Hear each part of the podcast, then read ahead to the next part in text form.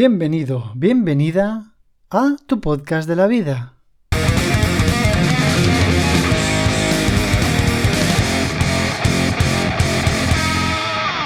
¿Qué tal? ¿Cómo estamos? La rima de antes ha sido bastante mala, la verdad. Pero oye, me ha salido así. ¿Qué quieres? Yo no, pensaba que iba, que iba a tener rima, pero al final ha tenido. ¿Qué tal? ¿Cómo estamos? Disculpad lo de siempre, que tarde tanto tiempo en sacar nuevo podcast, pero así es la vida. Y como este es un podcast sobre la vida, pues es lo que hay. Hoy vengo a hablar, bueno, ya veis el título, no voy a hablar de fotografía de stock otra vez, voy a seguir comentando un poco mis experiencias en Tailandia, que como ya llevo más tiempo, pues puedo profundizar un poco más y pues espero que a la gente que esté interesada en viajar aquí o lo que sea, pues les pueda servir de algo. Para mi sorpresa me está escribiendo gente que quieren viajar a Tailandia y buscan podcast sobre el tema y aparece el mío. Yo es que flipo, porque solo he hecho uno. Seguro que hay gente que tiene 30.000 podcasts sobre Tailandia y resulta que la gente acaba en el mío. En fin, no sé. Em, entonces, eh, mucha gente me, está, está, contactando conmigo sobre viajar a Tailandia y tal, y algunos amigos, como media más media, me tiran la caña en plan, hostia, pues bueno, empecé yo un poco a decirles a ver si hacíamos un reto fotográfico aquí en Tailandia, y oye, que parece que se estaban animando.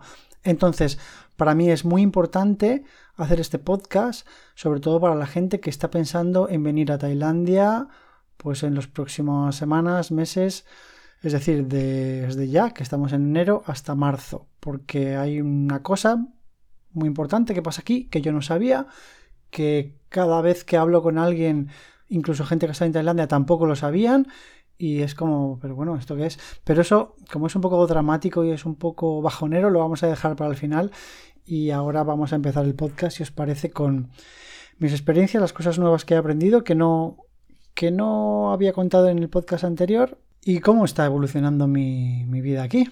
Eh, bueno, para los que no lo sepáis, tenéis el podcast, para los que no hayáis escuchado el podcast anterior sobre Tailandia, es el número 73, en el que explico pues cómo entrar en Tailandia, aunque bueno, está un poco desactualizado porque era cómo entrar en Tailandia en noviembre.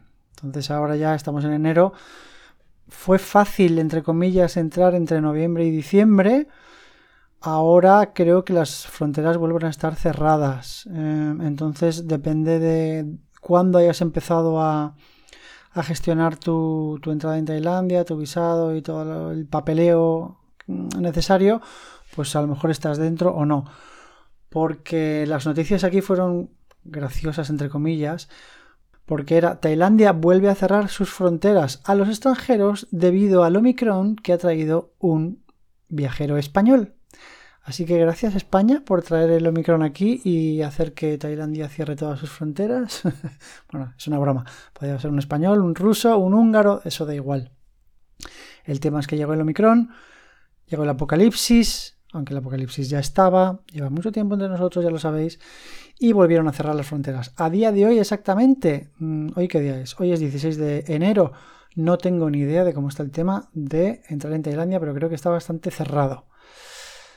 Entonces, no lo sé, gestionadlo vosotros, enteraros y, tal. De todas maneras, no os recomiendo venir hasta pasado abril. Al final del podcast veremos por qué. Bueno, al principio en el, podcast anterior hablé del apocalipsis del tráfico en... Yo estoy en la ciudad de Chiang Mai, que es lo que más conozco. Solo puedo hablar de Chiang Mai. No he estado en Bangkok aún. A lo mejor me voy un fin de semana de estos de visita, porque tampoco es que me atraiga tanto Bangkok. La gente me dice, wow, vas a flipar allí y tal, eso es la hostia, si estás ahí tienes que verlo. Pues sí que tengo que verlo, pero dos, tres días no más. Entonces, a lo que vamos, el tráfico. Yo al principio me asusté mucho porque, claro, em, eh, europeo, aunque bueno, depende mucho de dónde vivas en Europa, porque no es lo mismo vivir en Berlín que en Nápoles en cuanto al tráfico, como todos sabemos. Pero la cosa es que, bueno, yo en España siempre estoy acostumbrado a tirarme, digamos, a los pasos de cebra echar una mirada desafiante al conductor y de momento siempre he salido ganando. El día que salga perdiendo, pues a lo mejor no, no lo cuento. Pero bueno, yo lo hago así y en general, al menos en España, hay bastante respeto por los peatones. Es decir, cuando tú eres un conductor, tienes siempre en cuenta al peatón, o al menos deberías tenerlo. En Tailandia parece ser que no es así. Pero yo tenía una mala impresión al principio sobre. Porque los primeros días que llegué a Chiang Mai, eh, ciertamente es una ciudad que puedes, por la que puedes caminar, pero no es una ciudad hecha para caminar, como en la mayoría de ciudades en Europa, donde tú puedes caminar toda la ciudad, pegarte paseos de todo el día y ningún problema, ¿no? Aquí el peatón es un poco secundario, pero yo confundí eso con el hecho de que sea una conducción agresiva o que sea una conducción así un poco caótica y loca, porque no lo es. Sí que me han contado, por ejemplo, que en Vietnam, cuando las carreteras están llenas, las motos se meten en la acera sin ningún problema para seguir avanzando en su camino. Y eso sí que es un poco apocalíptico, aquí no. Aquí lo que pasa es que hay mucha densidad de tráfico, depende de dónde vayas, sobre todo en el exterior, porque el centro de la ciudad, el, Old, Town, la ciudad antigua, está dentro de un, de un cuadrado, un rectángulo, que es como una antigua muralla, pero que no es una muralla, es un foso de agua. Entonces, dentro de ese rectángulo, el tráfico es súper tranquilo, pasear por ahí es un placer. Es, es, como el mundo al revés, ¿no? Justo el centro es lo más tranquilo y luego cuando te sales al exterior es más, pues muy bien de tráfico, muy denso y tal. Pero eso, mi error fue confundir tráfico denso y no prioridad a los peatones con tráfico peligroso. Entonces, ahora quiero rectificar y quiero explicaros que no es peligroso. ¿Cómo es? Pues la cosa es que el conductor va en su coche y, y ya está. Y los pocos pasos de cebra que hay son decorativos. Simplemente. Hay pocos semáforos para peatones, es decir, hay pocos hay algunos cruces muy bestias donde tú tienes un botón en el semáforo para apretar y que se ponga en rojo. Entonces, cuando se pone en rojo para los coches, sí que paran y tú cruzas y ya está. Porque hay avenidas que tienen, yo qué sé, eh, seis carriles o algo así. Entonces, eh, cruzar corriendo, o sea, cruzar sin semáforo es completamente imposible porque el tráfico nunca, nunca deja de pasar. En carreteras normales, o sea, en calles normales de, dos o cuatro carriles, porque muchas veces son dos para ir, dos para volver, ¿cómo se cruza la calle? Pues muy sencillo. Muy importante siempre mirar a la derecha, porque aquí conducen por la izquierda. Esto es súper importante porque yo solo ha habido una vez que he salido corriendo, bueno, me he tirado a la calzada mirando al revés y muy mal, como podéis, menos mal que no venía nadie rápido, pero sí que venía un coche. Entonces, eso es muy importante mirar siempre a la derecha primero y luego a la izquierda porque, porque conducen al revés. Entonces, miras a la derecha, están pasando coches, cuando no pasa ningún coche, tú avanzas con cuidado y te quedas en mitad. Entonces, cuando te quedas en mitad, miras al otro lado y cuando dejan de pasar coches, pues ya cruzas al otro lado y ya está, es así. Yo al principio esperaba que parasen un poco, no paran, pero ya os digo, no es agresivo ni quieren matarte nada, simplemente es una manera diferente de circular por la ciudad. Me refiero andando, de caminar por la ciudad. Hay veces que, mm, por lo que sea, pues tú te quedas en medio de la calle y el conductor que viene te quiere ceder el paso. Entonces, ¿qué hacen? Ponen los, ponen los cuatro intermitentes, eh, reducen la velocidad o paran. Entonces ya tú pasas, les das las gracias, gracias, no sé qué tal. Por eso os digo que aquí es gente muy amable, es gente muy poco agresiva y de vez en cuando, pues yo qué sé, se les cruza el cable y te dejan pasar pero no es peligroso. Es igual que a lo mejor pensáis que quedaros en mitad de, las dos, de los dos sentidos de la calzada, pues puede ser peligroso, pero la gente es muy cuidadosa, no te van a atropellar. Tú también tienes que estar alerta, por supuesto, pero vamos, que es tranquilo. De hecho, es tan tranquilo que quería hablar, aparte del tráfico en la ciudad, de cómo viajar en carretera, al menos por el norte del país, que es lo que, lo que yo he viajado, ¿no? ¿no? No puedo hablar del resto, pero me imagino o espero que será un poco igual. Me llama la atención aquí, yo he viajado siempre en moto, entonces hay grandes autopistas eh, en bastante buen estado. Claro, como aquí el clima, quiero decir, no es un clima de esos que hiela, nieva, la nieva y te destrozan la carretera, como pues, por ejemplo en Canadá o en Escocia, sitios así. Entonces aquí, pues las carreteras se, mantienen bastante bien porque no, porque solo hay agua y ya está.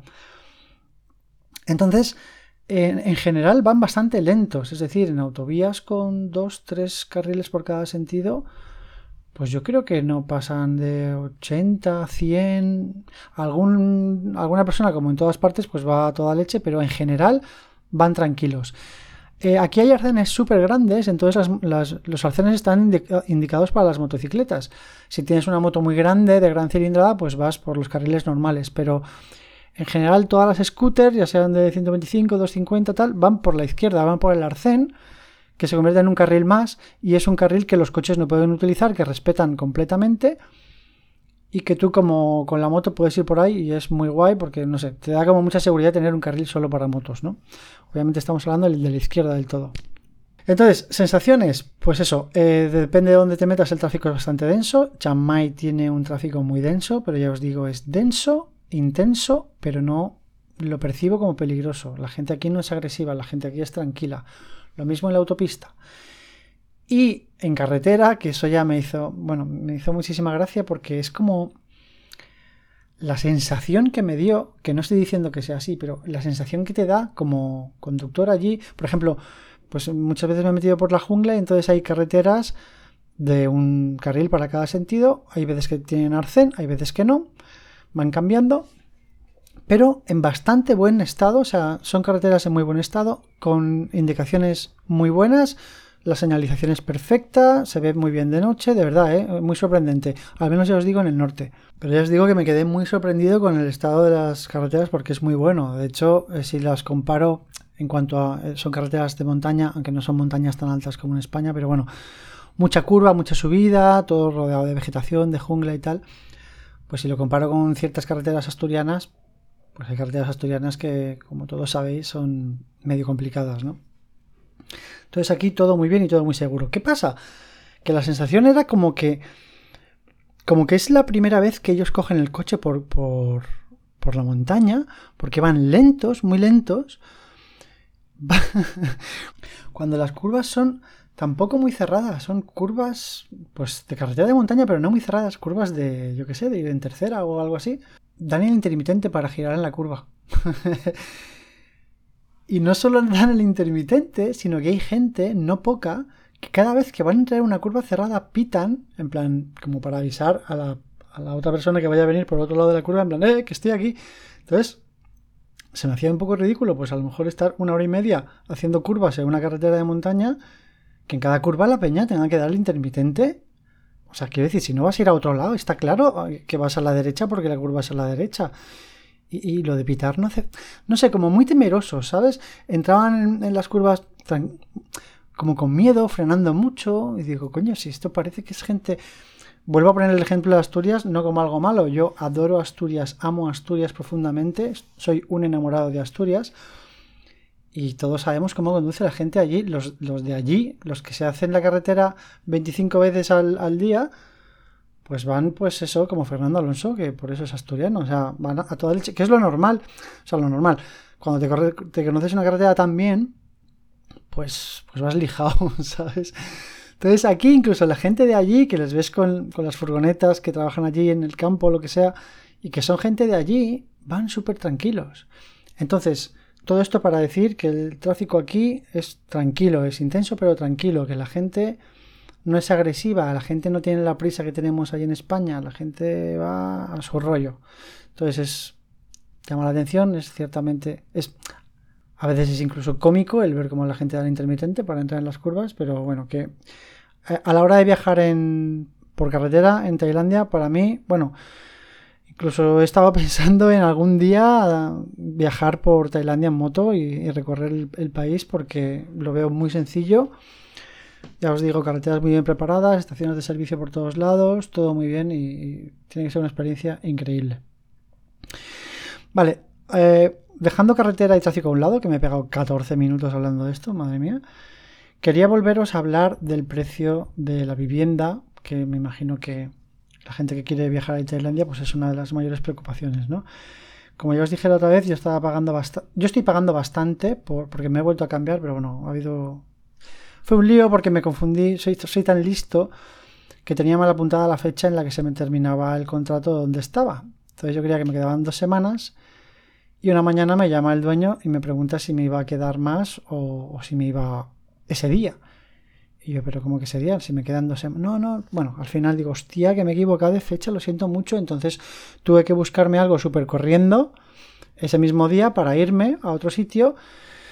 Y al final, entre pitos y flautas, pues me fue a un sitio muy caro que conseguir rebajar el precio a lo mismo que estaba pagando antes y estoy en un sitio, pues, bueno, aquí como, como de lujo casi, pero bueno. Entonces, quiero explicaros cómo funciona el tema de la, de la vivienda porque es mucho más sencillo de lo que parece.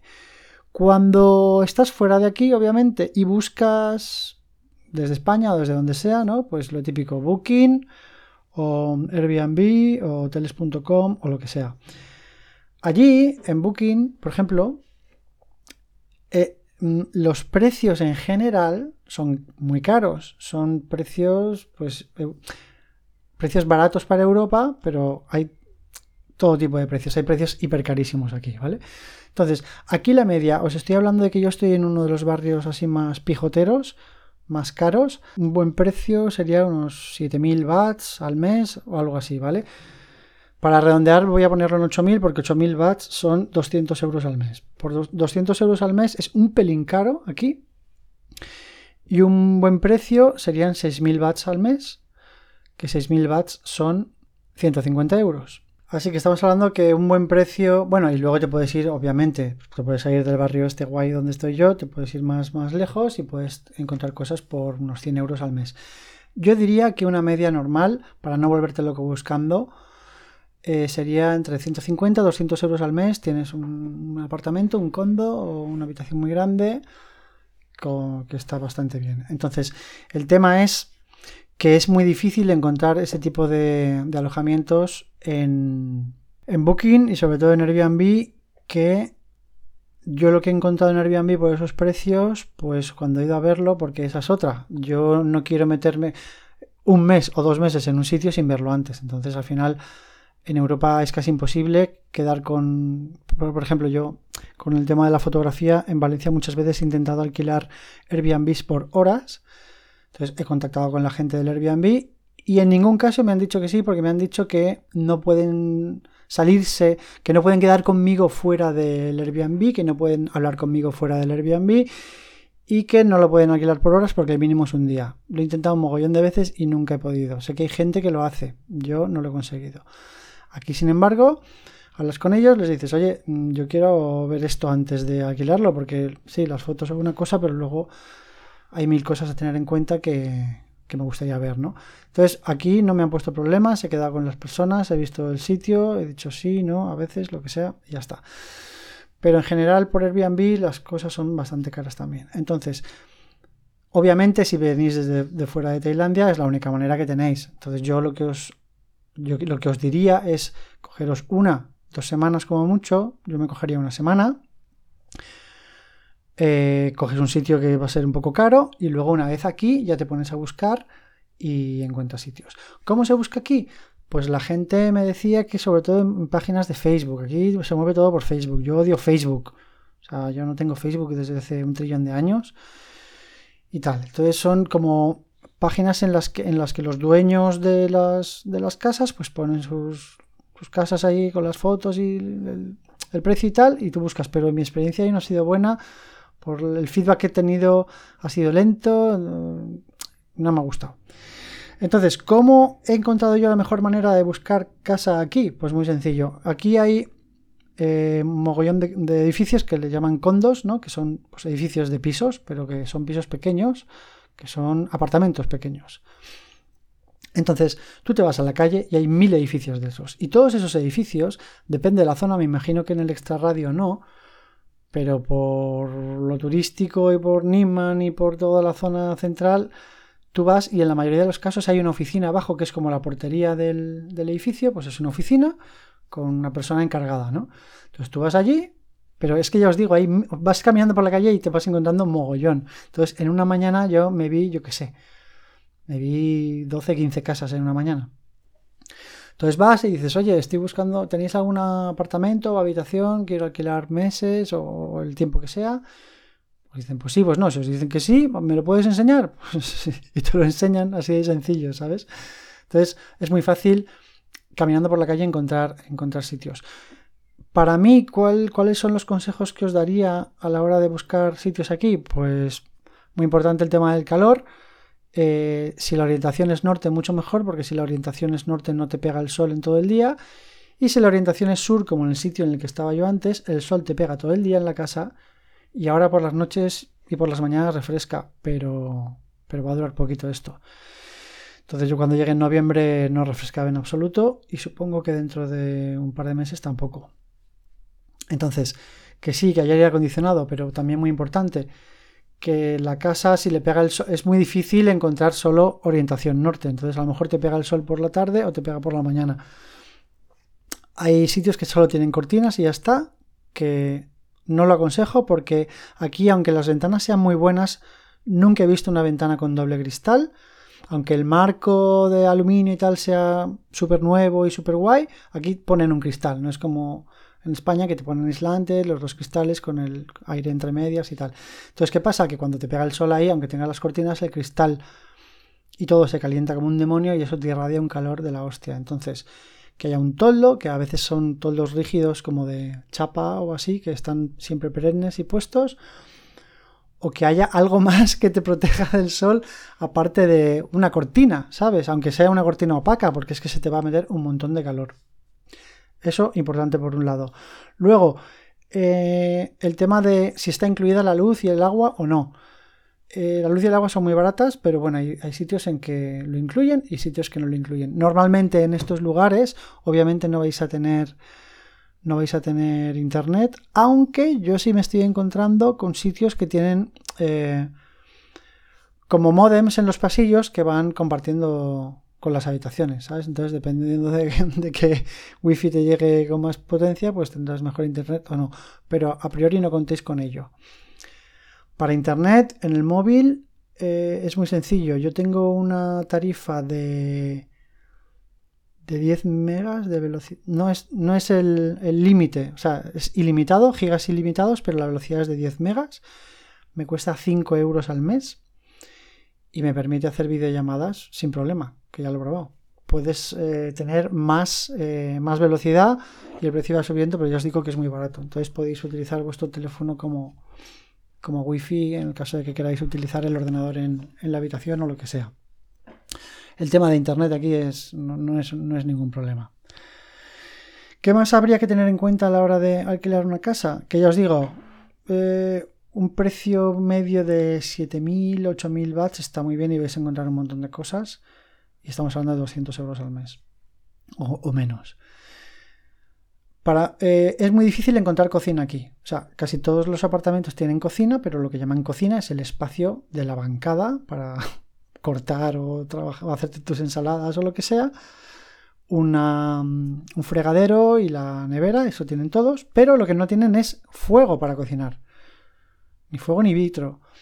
¿Por qué? Pues porque aquí casi todo el mundo, o sea, aquí me imagino que la madre de familia sí que cocinará, pero se come mucho en la calle y se come barato, entonces la gente come mucho en la calle. En algunos sitios me encontré, donde estoy yo ahora, de, chiripa, tengo una, una vitrocerámica, pero ya os digo, no es lo habitual. Y en algunos sitios tienen unos, unos, ¿cómo se llama esto? Un hornillo eléctrico, que si no tienes también te puedes comprar en un supermercado, que son súper baratos y tal, pero si no tienes cocina no vas a tener extractor, entonces vas a usar el hornillo y se va a liar la de Dios, pero bueno, eso ya son chorradas.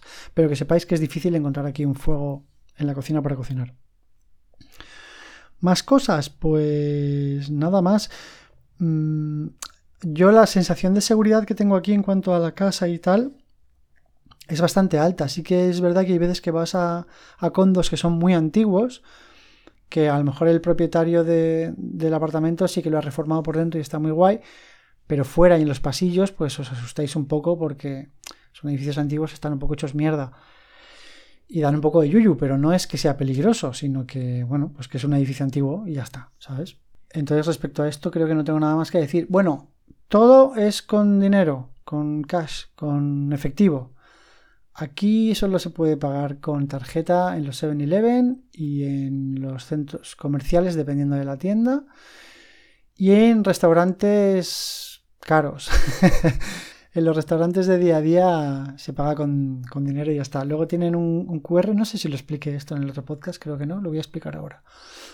Aquí ya os digo, no tienen tarjeta en casi ningún lado, pero lo que sí tiene todo el mundo es un código QR para pagar con el móvil. Pero todo el mundo me refiero que si tiene, está la típica persona con una moto de estas ambulantes con un puesto con la parrilla o el sitio más cutre que te puedas imaginar en mitad de la jungla, esa gente tienen un, su QR para que tú pagues con el móvil.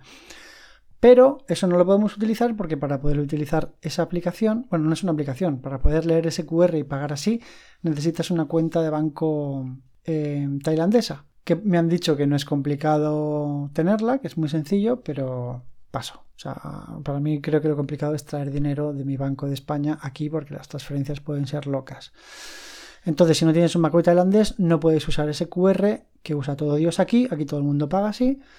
Por lo cual, acostúmbrate a llevar dinero encima. ¿Cómo lo he hecho yo con el dinero? Para mm, evadirme de. para olvidarme de las comisiones, de los cajeros, bla, bla, bla, etcétera. Y del cambio.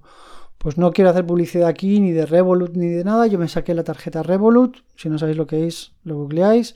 Y la tarjeta Vivid Money, que es otro neobanco más nuevo que Revolut, que es un banco alemán. Y yo con Vivid Money estoy encantado. Tiene igual que Revolut, igual que todos estos neobancos, tienen su, mm, su membresía de pago, que en caso de Vivid Money creo que son 9 euros al mes, que yo la pago por las ventajas que te dan, pero al final, ¿qué quiere decir esto? Eh, tú tienes una tarjeta, obviamente esto lo tienes que hacer con tiempo en España o donde estés antes de salir para tener tu tarjeta y venir aquí. Tienes una tarjeta y una aplicación. Una o varias tarjetas. Yo tengo una tarjeta virtual para pagar por internet y una tarjeta física. Entonces, con la aplicación tú te creas tus pockets, eh, tus como cuentas virtuales que no te cuestan dinero ni nada, te puedes crear todas las que quieras. Por ejemplo, cuenta Tailandia, cuenta, yo qué sé, compras en internet, cuenta lo que sea. Y dentro de cada cuenta tú te puedes crear tus divisas. Entonces, yo en mi cuenta de Tailandia tengo euros y tengo bahts, que es la moneda de Tailandia.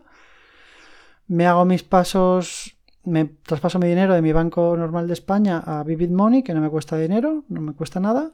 En función de la membresía que tengas, tienes un límite más, más grande o más pequeño del dinero que puedes pagar, pasar gratis instantáneamente con tarjeta, pero no tienes límite para el dinero que puedes pasar mediante transferencia gratuita, que tarda un día o dos. O sea que eso no es ningún problema. Entonces, una vez tienes el, el dinero allí, lo pasas a BATS o a la divisa que quieras y ese cambio, en, ese cambio de divisa no te cobran absolutamente ninguna comisión. Tú ves exactamente a cuánto está el cambio y se hace la, la conversión y ya está, es completamente gratuito, cero comisiones. Entonces tú ya tienes tu cuenta con BATS, tienes tu tarjeta asociada a esa cuenta y cuando lo vas utilizando, bien sea pagando en sitios o en cajeros, pues no te van a cobrar nada. Lo que no puede controlar Vivid Money en este caso es la comisión que te cobra el cajero de aquí. Es decir, el banco tailandés de aquí con su cajero te cobra una comisión. Yo he estado probando diferentes cajeros y la comisión siempre es la misma, que son 220 bahts, que son unos 5 euros. Entonces, haz tus cálculos de cuánto vas a sacar cada vez para que la comisión que te cobren son 5 euros. Pero ya os digo, no es una comisión de la tarjeta ni del Banco Europeo, que es cero, no hay ningún cargo, es una comisión de los cajeros de los bancos de aquí que tú no puedes controlar y que te cobran 5 euros, pues 5 euros. Pero ya os digo, no se están cobrando comisión en el cajero por, por, la conversión de divisa, porque tú ya tienes tu dinero en BATS, entonces lo único que estás pagando son 5 euros. Entonces, pues eso, pues te sacas 200 euros o 100, lo que quieras, y ya está, llevas por la vida con dinero siempre encima, pagando todo con dinero y ya está, todo muy bien. Vale, em, vamos al meollo de la cuestión, a, eso que he puesto en el, título de Lo que no te cuentan de Tailandia, que ya os digo, mm, pues no sé, yo en mi vida he oído hablar de Tailandia 25.000 veces. He oído a un montón de gente hablar de sus viajes a Tailandia, tanto conocidos como no conocidos, como amigos, como en YouTube, como podcast, lo que sea. Y nunca en mi vida había oído hablar de esto hasta que llegué aquí, que al principio era como, ¿qué me estás contando?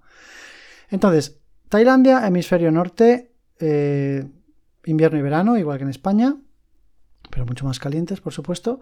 Entonces aquí hay dos estaciones, pero hay una tercera estación que se llama de la Burning Season o, Smoke Season, que es como su nombre indica, eh, la, estación, por llamarlo de alguna manera, del humo. ¿Y en qué consiste esto? Pues consiste en que los eh, agricultores cuando recogen sus cosechas y se queda todo el campo hecho un merdel porque ya han recogido, pues lo que sea, el maíz o lo que hayan tenido que recoger y se quedan todas las plantas ahí medio muertas, para preparar sus campos para la próxima temporada, lo que hacen es quemarlo todo, ¿no? Como se ha hecho toda la vida en tantos sitios.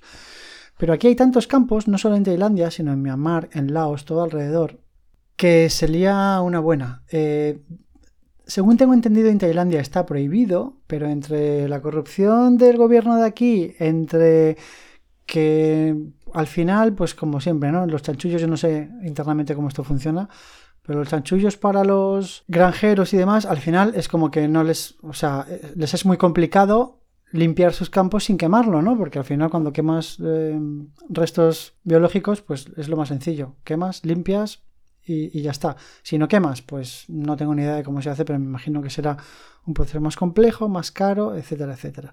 Entonces me imagino que como desde los gobiernos no se da una solución a esto, el gobierno dice esto está prohibido, pero obviamente se sigue haciendo.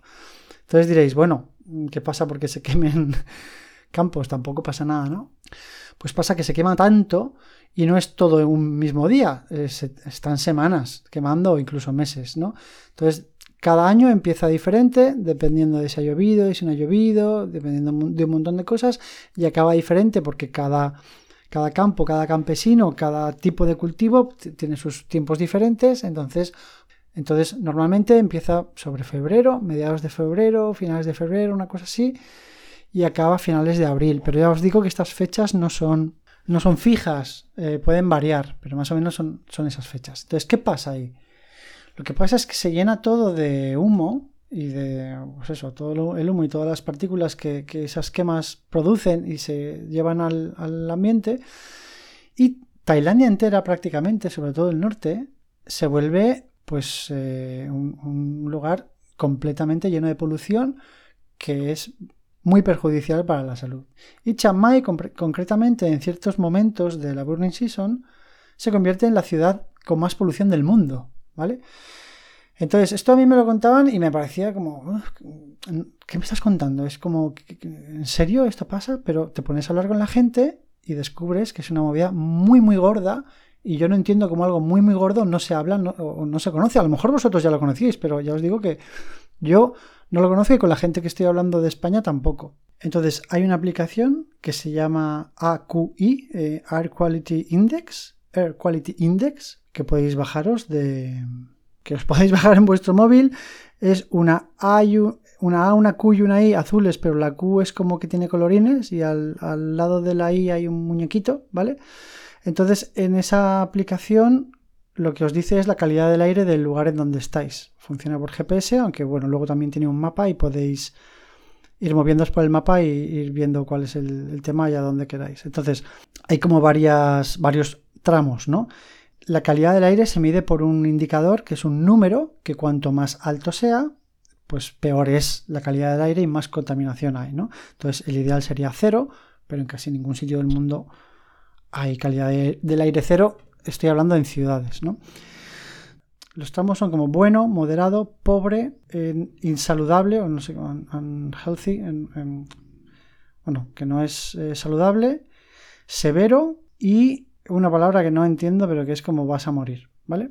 Entonces, ahora mismo Hoy es el primer día que desde que estoy aquí ha llovido en Chiang Mai, porque llevo dos meses y no había visto ni una gota de agua. Entonces, ha llovido esta noche y el aire se ha limpiado y ahora mismo está en 22.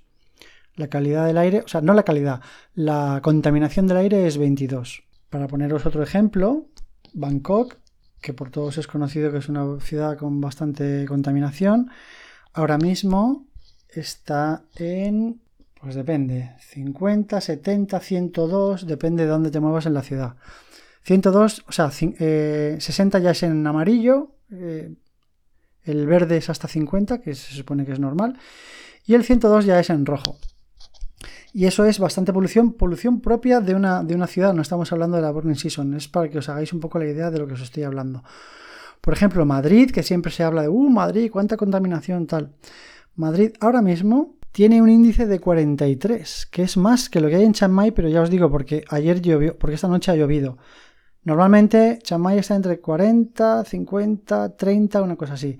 Ahora mismo Madrid está con 43 y Valencia, por ejemplo, que está más pegada al mar y entonces el mar limpia, pues está a 23. Bien. Eh, a partir de ciento y pico, la cosa se puede a poner chunga. Creo que a partir de los cientos es más que necesario llevar mascarilla y no una mascarilla de estas de coronavirus, sino mascarillas con filtros específicos para esto.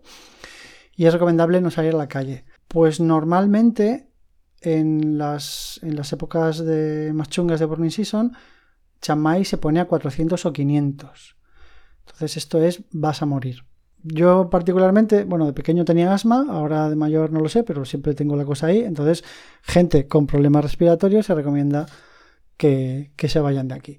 ¿Qué es lo que he averiguado con la gente que he conocido de aquí? Pues los de las personas, los tailandeses, los que viven en Chiang Mai de toda la vida, hay diferencia de opiniones. En general me dicen que sí, que es bastante fuerte el tema, aunque hay gente que me dice, bueno, no es para tanto, no sales de casa y tal. Digo, pero vale, pero si no sales de casa es que no abres las. No abres las ventanas, porque la gente se compra unos filtros de aire que te purifican el aire dentro de casa, pero si abres la ventana, se te mete toda la movida y entonces mm, jodes el aire otra vez. Y en mi cabeza no concibo vivir en una casa dos meses sin ventilar durante dos meses con el mismo aire por mucho filtro que tengas, ¿no? Es un poco loco. Entonces, durante la época dura eh, se recomienda no salir, no salir, a la calle nunca y cuando sales llevar esas mascarillas especiales, por lo cual la vida aquí, imaginaros lo complicada que, que se vuelve. Y los extranjeros que estoy conociendo, que son muchos, todos se van. O sea, incluso gente que lleva aquí años, cuando llega esta estación, eh, a finales de febrero, una cosa así, se van al sur se van lo más al sur posible, a las islas, porque las islas al estar rodeadas de, del mar, pues se supone que el mar limpia más el aire, aunque hasta allí también llega, pero bueno, son las, zonas más seguras. Entonces es eso, las islas se petan en esa época de, de gente. Por lo cual, ¿por qué os estoy diciendo esto? Bueno, pues para que conozcáis esta movida que, a mí me tiene totalmente flipado, porque me parece súper bestia. Y porque hay gente que me ha estado contactando diciendo que quieren venir ahora en marzo a, a Chiang. Entonces yo no lo recomiendo. Eh, sé que es complicado porque, hostia, te pillas tus vacaciones, ya lo tienes cerrado, tal. Yo de verdad no lo recomiendo por, por todo lo que me está informando. Si quieres viajar a Tailandia, la mejor época es de septiembre a febrero, una cosa así, o de octubre a enero que apenas llueve, que es la época más fría, entre comillas, es decir, la menos calurosa, y que puedes disfrutar muy bien de Tailandia. Luego en verano, pues me imagino que te mueres de calor, pero en primavera, ya os digo, de, de febrero a abril es mejor no venir por aquí porque no merece la pena, pienso yo, mm, pegarte todas las vacaciones encerrado o intoxicado en el, exterior. Es que no, no. O sea, se prohíbe hacer deporte, no puedes hacer deporte ni nada, se, se detienen las actividades deportivas como los partidos de fútbol, todo eso se, detiene porque es malo para la salud. Entonces, para que veáis que la cosa es bastante grave. Si necesitáis más información, pues eso, googleáis eh, Burning Season, Tailandia y vais a flipar, ahí lo tenéis todo, incluso en YouTube o lo que queráis.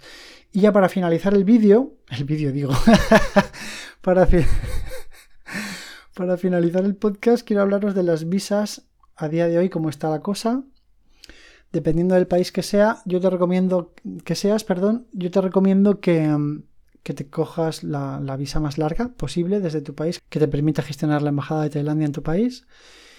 Y luego, si quieres aquí extender, yo extendí una vez. Yo fui aquí a la, a la, oficina de inmigración y me dieron 30 días más. El cuánto más te den depende mucho de el país del que seas, depende de mil cosas. Entonces aquí no, no, os puedo decir esto es así. En mi experiencia fueron 30 días más, rellenando unos, papeles y todo, bueno, mucho papeleo, haciendo fotocopias de documentos y tal. Y ahora lo que, se, lo que existe es una cosa que, se, le llaman em, la COVID Visa, que es debido a la situación COVID, te van dando extensiones de 60 días. Entonces, hay gente que lleva aquí más de un año extendiendo 60 días, 60 días, 60 días con la visa COVID. ¿Que ¿Cómo funciona? Pues tú vas allí, haces todos los papeles y hay uno de los formularios que es extensión por COVID, en el que tienes varias opciones, ¿no? Como no puedo entrar en mi país porque está cerrado, eh, yo qué sé, cosas así, ¿no? Y luego hay otros, que yo en otros escribí, la situación del COVID en mi país es muy chunga, no quiero volver. Entonces te lo aceptan y ya está. Cada extensión de estas te cuesta unos 50 euros, que tienes que pagar allí en efectivo, otra vez, en inmigración. Y la, cosa un poco incómoda es que aunque te den 60 días, una vez te, han dicho que sí, a las dos semanas tienes que volver a la oficina de inmigración para que te pongan un stamp, un, este, un sello en el pasaporte. Entonces tienes los 45 días restantes. Es decir, 15 días primero y 45 después, que son 60 días. Cuando se te van a acabar esos 60 días, puedes volver a pedir otra COVID y volver a extender otros 60 días.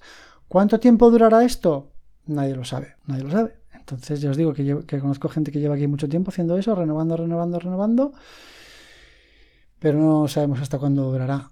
Otros, ¿Qué otras cosas se puede hacer? Pues ya os digo, dependiendo de vuestro país, podéis pedir extensión que no sea de, que no sea de COVID, y allí mismo preguntáis, oye, enseñáis vuestro pasaporte con vuestros sellos de Tailandia y decís, oye, ¿cuánto puedo pedir? ¿Puedo pedir 60 días? ¿Puedo pedir 30? Que te digan, no, pues no puedes pedir nada. pues entonces pides la COVID o te vuelves o lo que sea. Y luego están las visas de estudiante, que tú te puedes apuntar a, la universidad aquí a estudiar lo que, un curso de lo que queráis, o un grado lo que sea, o puedes, por ejemplo, ir a una academia de, de idiomas y apuntarte a aprender tailandés que me imagino que es una de las cosas más complicadas del universo, aprender este idioma, pero bueno, eso es otro tema. Entonces tú te apuntas a aprender tailandés, pagas las clases, por supuesto, y entonces puedes pedir una visa de estudios, que todavía no tengo claro si son nueve meses o un año, pero por ahí anda la cosa, entre nueve meses y un año, y que tienes que pagar unos 1.300 euros. Esta no, no es barata, la verdad. Pero bueno, son las maneras que hay aquí para quedarte más tiempo. Si al final llegas, te flipa el país y te quieres quedar más, como es mi caso. Y luego ya están las, las visas de ricos, que digo yo, que son pues sobre todo para, para gente jubilada, que tienen pasta, pues eso. Americanos, europeos, chinos, lo que sea, se han jubilado, quieren venir a vivir aquí, que lo entiendo perfectamente porque no me imagino una jubilación mejor que vivir en Tailandia, la verdad. Entonces tienes visas de las visas Gold, creo que se llaman. No, visas Gold o visas VIP, no sé. Que hay de 5 años, de 10, de 5 años, de 15 años y de 25 años. Pero que son una pasta. O sea, la de 5 años creo que son 13.000 euros y de ahí para arriba. Entonces nada, si eres rico y quieres venirte aquí a vivir la vida padre, pues ya sabes, preparas la pasta y con pasta todo se puede. Bueno chicos, hasta aquí mi experiencia número 2 de mi viaje en Tailandia. Sigo encantado, la verdad. Esta noche ha llovido a manta y he dicho, joder, por fin un poco de lluvia, por fin un poco de nubes, porque os aseguro que llevo dos meses aquí y es que el cielo es azul todos los días. Un poquito de nubes de algodón de vez en cuando y ya está. Pero esto es una locura, que está muy bien, pero es como... estoy un poco ya cansado de tanto sol, por favor. O sea, un poquito de nubes no viene mal. Entonces, Hoy ha llovido, ha sido muy guay, ha refrescado y ahora mismo está todo nublado y yo soy feliz. Soy más feliz que una perdiz. Bueno chicos, que no me enrollo más. Em, espero que os haya molado este podcast. Si vas a viajar a Tailandia, espero que te sirva de algo. Te recomiendo de verdad que no vengas de febrero a abril. No vengas. Hazte un viaje más guay en, otoño o en invierno. Y nos vemos en el próximo capítulo. Un abrazo y hasta pronto.